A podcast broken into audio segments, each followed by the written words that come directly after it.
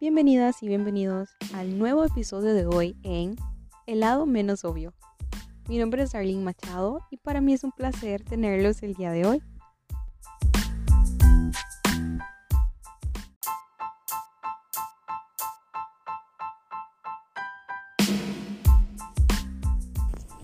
Hola, hola. Estamos en el episodio 4, por fin. Hoy vamos a hablar sobre la felicidad ¿Por qué estandarizamos la felicidad si somos tan diversos, únicos y especiales? ¿Por qué la felicidad tiene que ser lo mismo? ¿Y por qué nos ahuevamos tanto cuando nos sentimos esa línea? Entonces, ese es el tema de hoy, el lado menos obvio de la felicidad. Vámonos.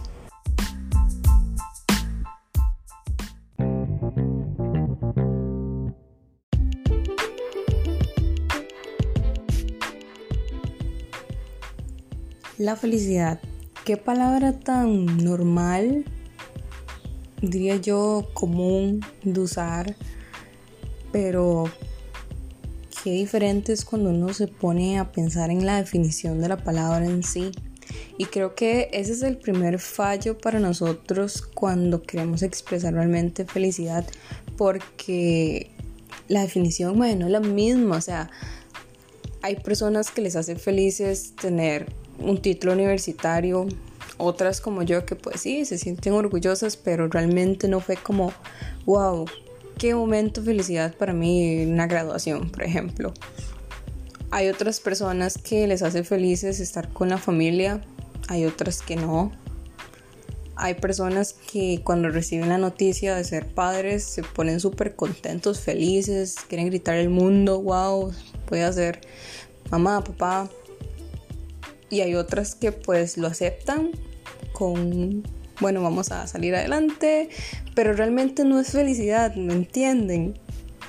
O bien, definitivamente no sienten felicidad para nada. Entonces, vemos esa serie de acontecimientos que tal vez a vos no te van a hacer feliz, pero a mí sí. Y ese es el primer error que yo encontré, porque yo estas varas las pienso durante el día y yo digo, madre, qué jeta que tal vez este, a una persona le dio felicidad encontrar un trabajo y tal vez a mi amiga no, porque simplemente era algo para pues mantenerse ahí, pero no lo necesitaba tanto. Entonces yo, madre, la felicidad es algo totalmente subjetivo. Y es vacilón porque hay muchas cosas que vemos cuando nosotros vamos aprendiendo, eh, cuando somos niños, que a veces uno le ponía una reflexión ahí toda extraña de un pescador, si no me recuerdo, que es que ellos eran pobres, pero eran felices y que había una persona que era millonaria y llegó a verlo, y le dijo que, que él era pobre y después le dijo que no, que él era millonario, que era feliz. Entonces yo me quedé así como, hay esas varas que uno se queda pensando, pero hay gente con plata que es feliz también. O sea, no estoy diciendo que la felicidad sea el dinero, porque al fin y al cabo hay gente con dinero que no es feliz. Pero, pero, pero, al fin y al cabo el dinero compra, compra, perdón, este, comida, compra refugio, compra educación en muchos casos. Entonces uno dice, ya ese tipo de ese tipo de reflexiones, ni siquiera voy a usarlas yo en mis clases cuando eventualmente tenga que dar ese tipo de charlas, porque son tan anticuadas que uno dice, madre, legalmente yo cuando estaba en la U y soy orgullosamente becada, pero la plata no me alcanzaba, madre. Y yo cuando tuve trabajo, yo fui tan feliz porque tenía dinero y podía ir al súper y agarrar varas y comprar, madre, porque de para mí eso era felicidad, comer bien, no pasar esas penurias que uno pasaba cuando era cabo. Pero al fin y al cabo, felicidad es tener ese poco cosas que, que usted selectivamente va procesando. Hay algo que sí no es negociable y es el bienestar de la salud. Que al fin y al cabo creo que es algo que el dinero no puede comprar, pero puede mejorar mucho. Y no es lo mismo una persona, por ejemplo, ahora que tenga COVID, que sea millonaria, a una persona que no tenga acceso a un respirador, por ejemplo. Entonces, al fin y al cabo, resumiendo, la salud es algo que siempre va a ser necesario para estar felices. Por ejemplo, cuando estés enferma, uno dice, uy, cuando no estaba enfermo no precisa estar saludable. Y ahora que estoy aquí con este dolor de cabeza horrible en todo el día, ahora sí estoy viendo fea. Y ese es otro punto también, que uno a veces no aprecia las varas que uno tiene al frente y cuando no están de ahí, nos hace mucha falta.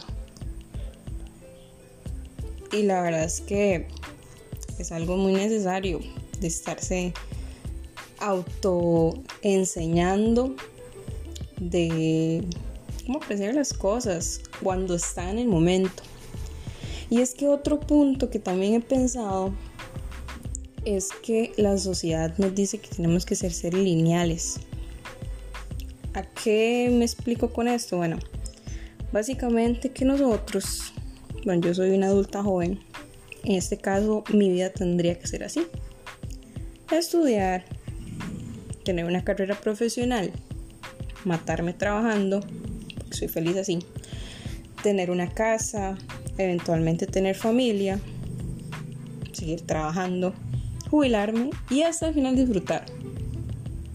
Y uno se queda pensando, y si, y si no llego a la jubilación o si no llego ni siquiera a la parte de tener casa, porque hay muchas personas en este país que no tienen casa propia, por ejemplo.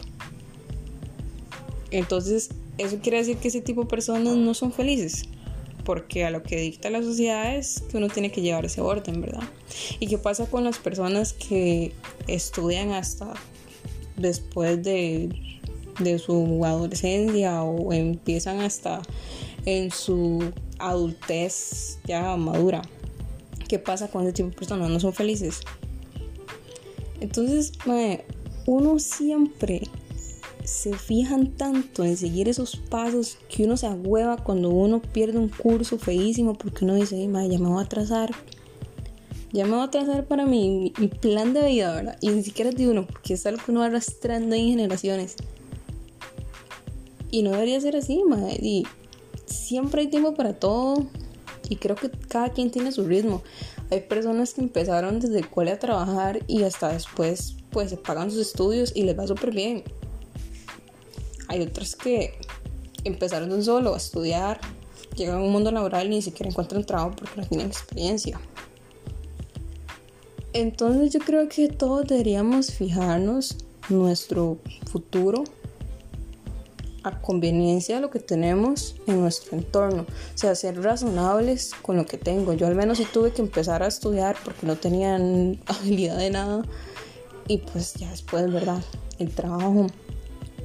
Pero al fin y al cabo no quiero seguir esa línea de trabajar hasta tener casa, sostener familia y jubilarme y disfrutar.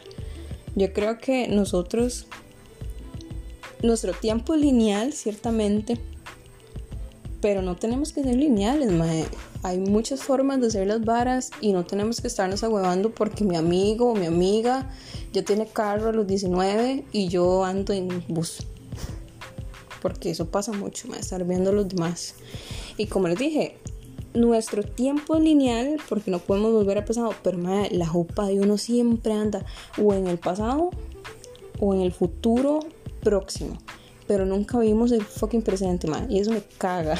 Legalmente eso me agüea montones. Porque, man, hay cosas que ya pasaron. Y uno tiene que seguir adelante.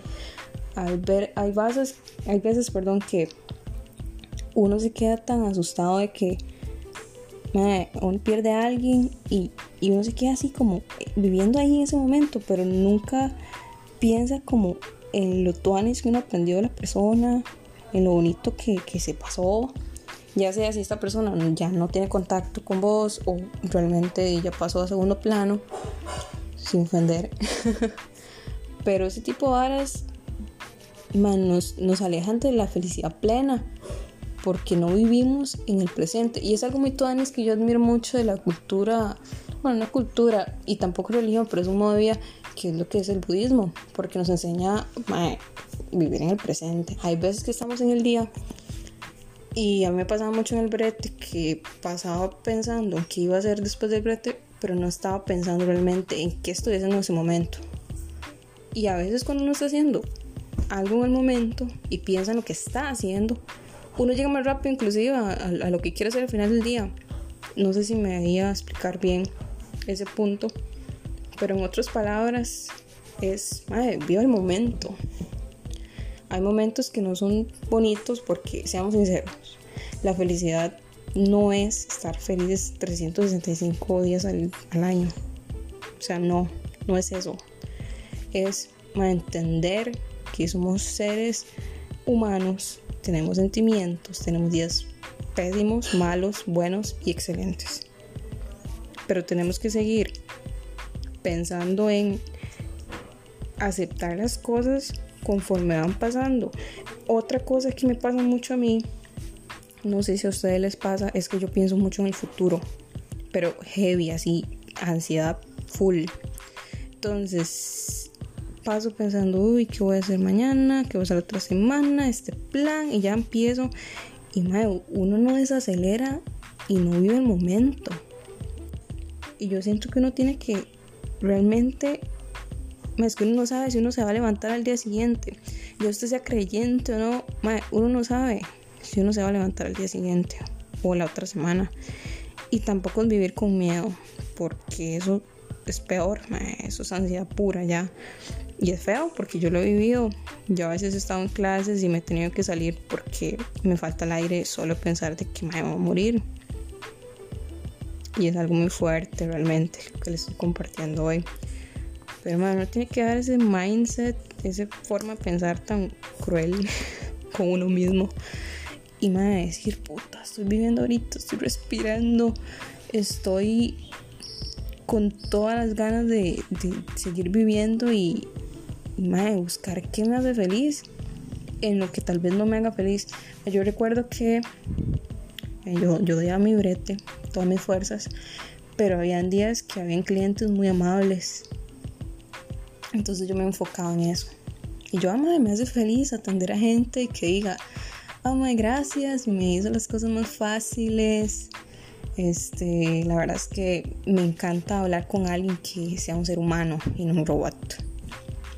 Entonces yo creo que ese tipo de cosas a uno poco a poco le hacen el día menos heavy y a veces cuando ya uno está ya así bien focado, uno solo se uno solo se va a enfocar en lo malo. Y eso es otro punto también. Eso nos aleja totalmente de la felicidad. Y otro punto que creo que es el más importante de esto, y yo no sé realmente quién echarle la culpa, si a nuestro sistema educativo o a nuestra familia. Pero madre, porque a uno no le enseñan cómo ser feliz desde la escuela.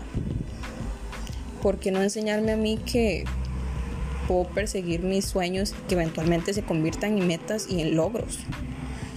porque si soy feliz pintando uñas, porque no puedo tener esa carrera y tengo que ir a, no sé, ser odontóloga o algo totalmente diferente a lo que realmente me gusta?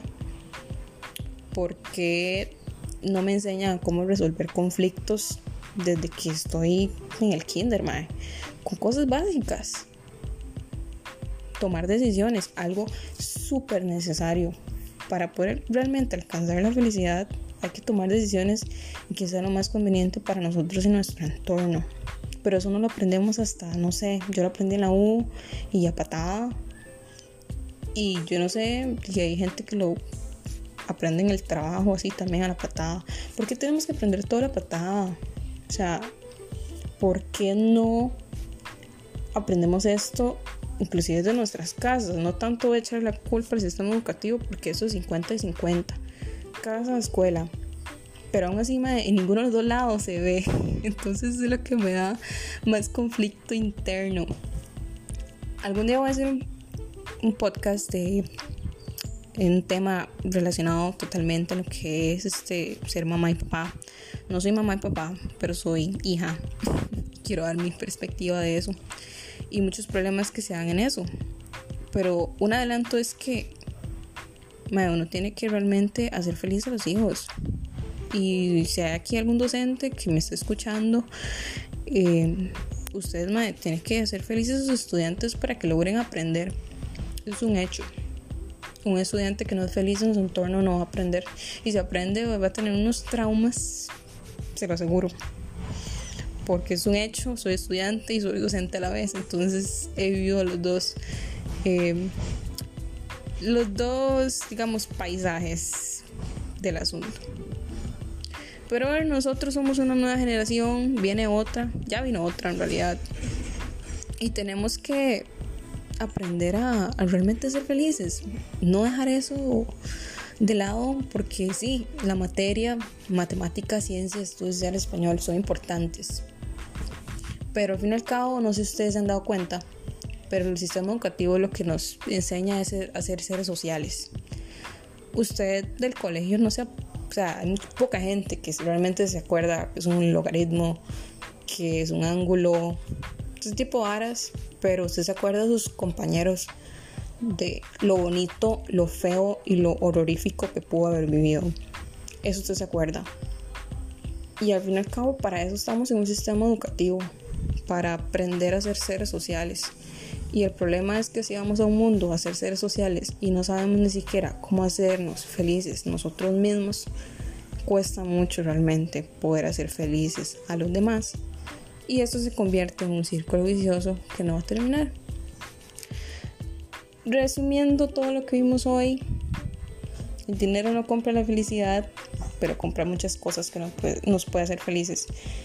Y estamos en un mundo desigual. Así que siempre y cuando podamos ayudar, creo que es bienvenido. Nuestro tiempo es lineal, pero recordemos que siempre tenemos que pensar en el presente. No hacer ese revoltijo de estar pensando en el pasado o en el futuro, porque no vamos a cambiar nada, pero sí podemos cambiar nuestra forma de pensar en lo que estamos viviendo en ese momento. Vamos contra lo que la sociedad dicte. No tenemos que seguir ese tiempo lineal de estudio, carrera, hijos, jubílese. No, muchas formas de hacer las cosas. Y sobre todo, aprendamos a ser felices desde ya. No digamos, no, hasta el lunes. O no, hasta mañana. No, ya. Se siente motivado, eso es lo único que necesita ir cambiando sus hábitos y ir viendo más allá.